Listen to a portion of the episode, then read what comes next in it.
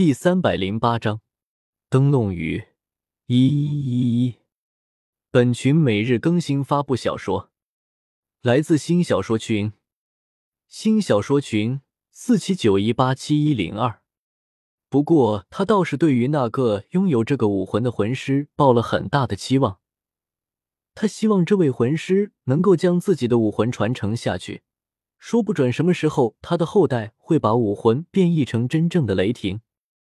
不过这个武魂攻击力不高，那也是相对的事。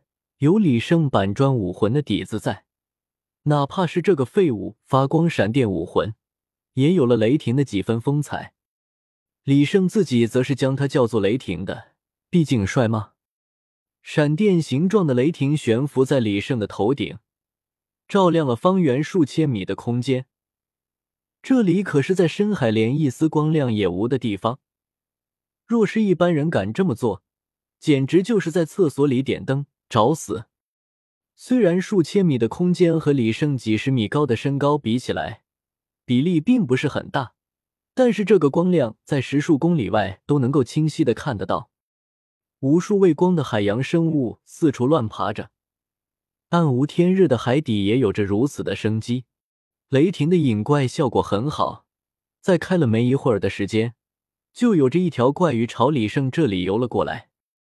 李胜定睛一瞧，顿时乐了，这种鱼他认识，或者说在前世，这种鱼就是深水鱼的代表。一条面目狰狞丑陋的鱼，鱼头占据了整条鱼的三分之二，而鱼嘴又占据了整个鱼头的三分之二。在鱼头的正上方连接着一个钓竿，下方垂着一个小球，正在盈盈的散发着光辉。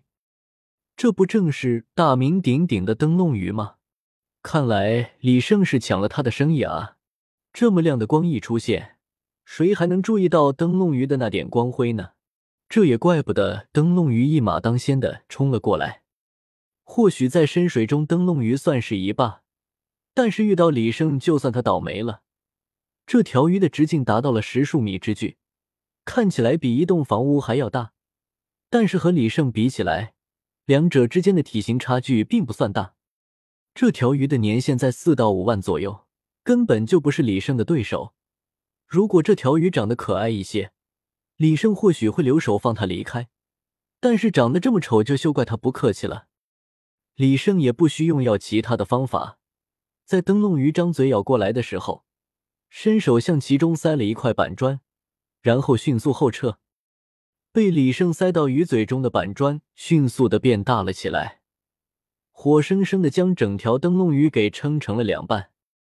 哪怕是成为了魂兽，鱼类的攻击方式大部分还是靠嘴巴，而这条灯笼鱼就因为因此而送命，连魂技都没有放出来。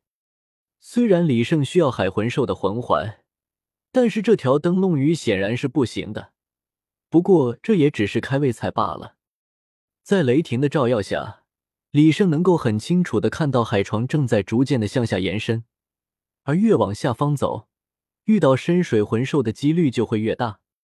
或许是李胜的运气不大好，在往更深处行进的过程中，李胜雷霆所吸引到的魂兽竟然都是灯笼鱼。在接连杀死了四五条灯笼鱼之后，李胜郁闷极了。难道这里是灯笼鱼的老巢吗？不得不说，李胜猜的没错，前方的海沟的确是灯笼鱼的老巢。为数不少的灯笼鱼集结在一起，占据了前方那个并不算多深的海沟。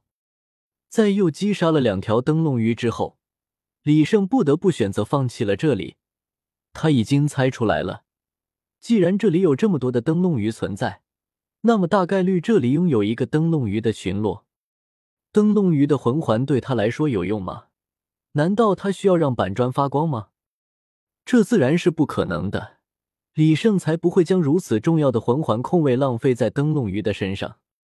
李胜只得向上飞出了这条海沟，然后横移了数百公里，继续潜了下去。这次的情况与之前不同。不仅是灯笼鱼，就连其他种类的魂兽也多了不少，而这条海沟也比之前的那条大了不少。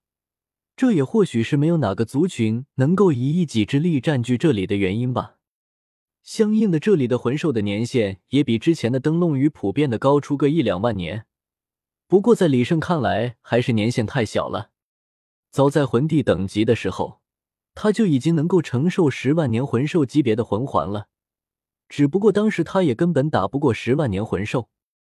现在则不同了，在突破到八十级之后，别说是十万年魂兽了，就算是超越了九十五级的封号斗罗，他现在也能斗上一斗。这并不是他吹牛，而是他抽空和唐昊与玉元镇比试的结果。在唐昊和玉元镇不用自己的口香糖的情况下，李胜能够与他们做到五五开。身为封号斗罗，他们两位心中的骄傲自然可想而知，绝对不会因为李胜是他们的首领而放水。李胜能做到如此地步，自然是凭着自己的实力。不过，在两人突破到九十七级之后，李胜就不是对手了。不过李胜如果想跑，唐昊和玉元镇拼尽全力也没能留得下他。这也是炎黄势力的高层同意李胜出去瞎浪的原因。现在以李胜的承受能力来看，哪怕是百万年魂兽的魂环，李胜也能毫发无损的承受下来。不过目前就他所知的百万年魂兽，好像只有深海魔鲸王了。